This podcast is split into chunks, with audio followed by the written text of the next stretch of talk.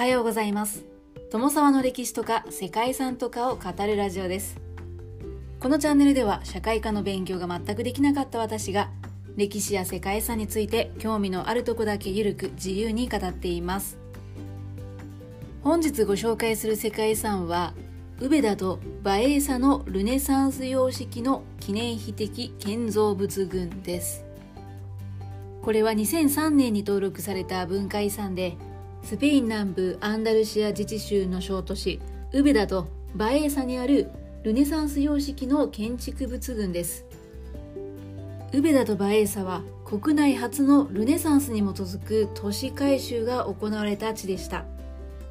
2つの小都市は9世紀頃に北西アフリカのアラブ系ムーア人に支配された時代。そして13世紀頃の国土回復運動レコンキスタの時代に都市として形成されました。その後一時衰えを見せましたが16世紀のルネサンス時代に修復復興されさらに発展して最盛期を迎えました。この時代修復に関わる建築様式などとともにイタリアから人文主義的な思想がもたらされました。人文主義というのはギリシャ・ローマの古典研究によって普遍的教養を身につけるとともに教会の権や神中心の中性的世界観のような非人間観的重圧から人間を解放して人間性の最高を目指すというものでルネサンス期にイタリアの商業都市の繁栄を背景にして起こりやがてヨーロッパ全土に波及していった精神運動です。そしてウベダとバエーサの建築物が後にスペインの植民地であるラテンアメリカの建築様式にも影響を与えました構成資産にはウベダのパラドールや視聴者バエーサの大聖堂など複数の物件が登録範囲に含まれていますということで今回はそんな世界遺産ウベダとバエーサのルネサンス様式の記念碑的建造物群をご紹介したいと思います。この番組はキャラクター辞典ワンタンは妖怪について知りたいパーソナリティ空飛ぶワンタンさんを応援しています。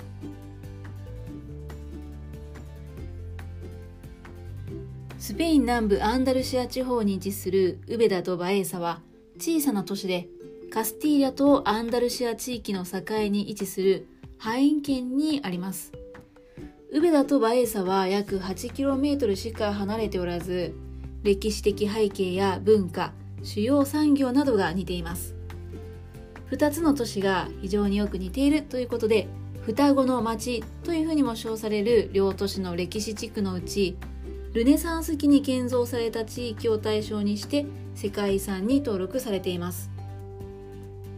いずれも8世紀から13世紀のイスラム教時代の街並みを伝えることで15世紀から16世紀にブドウやオリーブの生産で繁栄すると数々のルネサンス様式の建物が建設されて独自の街並みが誕生しました。歴史を遡るとローマ時代にウベダは植民都市ベチュラそしてバエーサは小集落のビアティアと呼ばれていました。両都市が飛躍するのは8世紀にイスラム王朝であるウマイヤ朝とその後継である古ウマイヤ朝の支配下に入って以降でした。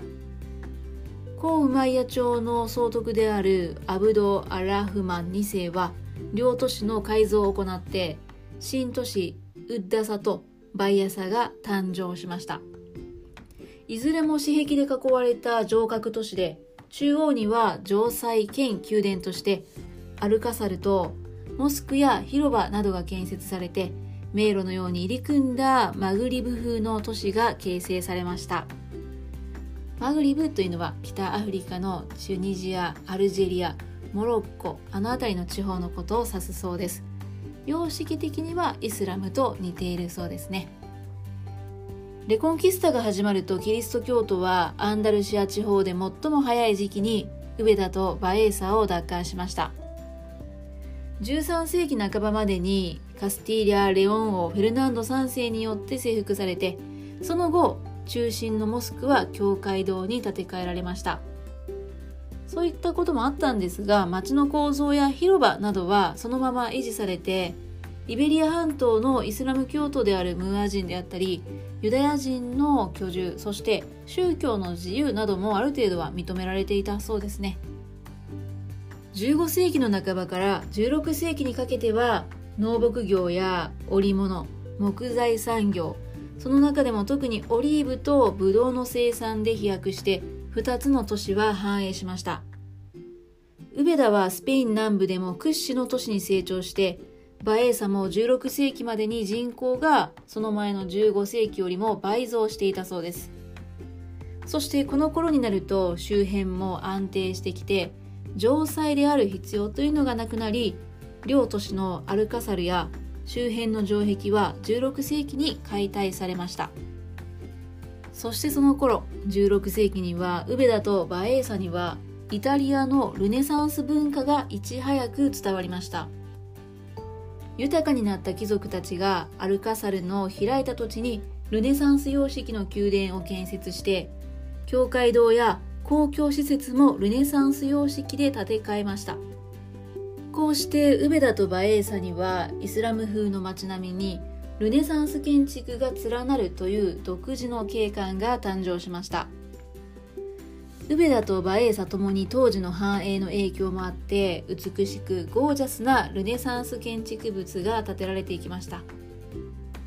両方の都市を比べるとウベダには上流階級のルネサンスの建造物が多くてバエーサには公共的なルネサンス建造物が多く建てられたというところがあります。それでも両都市ともに残されている宮殿や教会視聴者や広場などの多くの建造物が良好な保存状態で維持されています。世界遺産の構成資産はウベダとバエーサのかつての要塞の一帯でウベダはバスケス・デ・モリーナ広場周辺。バエーサはサンタマリア広場からオビスポ・ナルバエス通りまでの周辺となっています。ウベダの代表的な建造物としてはまずはサルバドール聖礼拝堂が挙げられます。スペインのルネサンス建築を代表する建物で建築家ディエゴ・デ・シロエが設計してアンドレス・デ・バンデルビラが引き継いで1559年に封建されました。ルネサンスらしい西ファサードやドームを特徴としていてそのドームの下には礼拝堂の中で最も神聖な場所と言われる死聖所があって黄金で統一されてまた華やかな彫刻や装飾で彩られています。この礼拝堂の最初の司祭はオルテガで彼のために築かれたオルテガ宮殿が現在高級ホテルとして使用されているそうです。もう一つ代表的なものとして常に挙げられるのはサンティアゴ病院です。1562年から1575年に建設されたこの病院は現在スペインにある民間のルネサンス建築物の中でも大きいものであるとされる世界遺産です。当時ウベダの貧しい人たちの病院のためであると同時に教会でもありまた御殿も兼ねるマルチな建物でした。基本的な目的は病院であったためシンプルな外観をしていますが内部の天井はとても高くそこが5点であるということを表しています。他に重要な建造物としてはフランシスコ・でロス・コボス宮殿やサンタマリア教会マンセラ公爵宮殿そして司教刑務所などが挙げられます。バエーサの代表的な建造物としてはまずバエーサ大聖堂が挙げられています。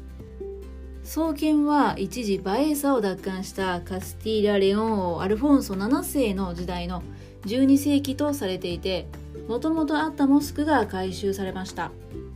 ゴシック様式やムデハル様式の改修を受けたんですけれども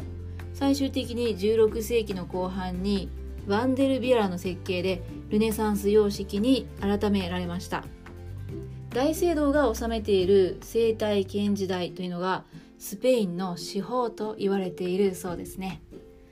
そして王族のフアン・アルフォンソでベナビデスの命令によって建てられたハバルキント宮殿もこのバエーサにあります。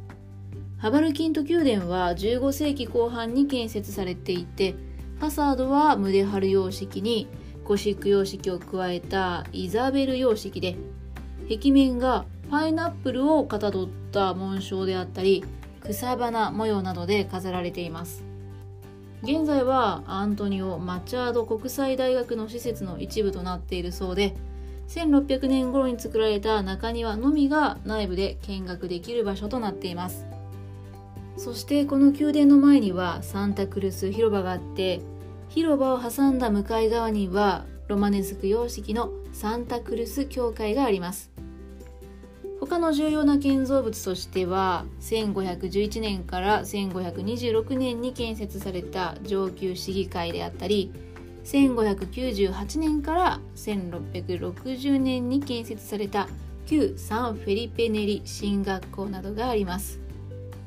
多くの建物が建設されたウベダとバエーサーなんですけれども17世紀に入ると経済が失速して急速に衰えていったそうです。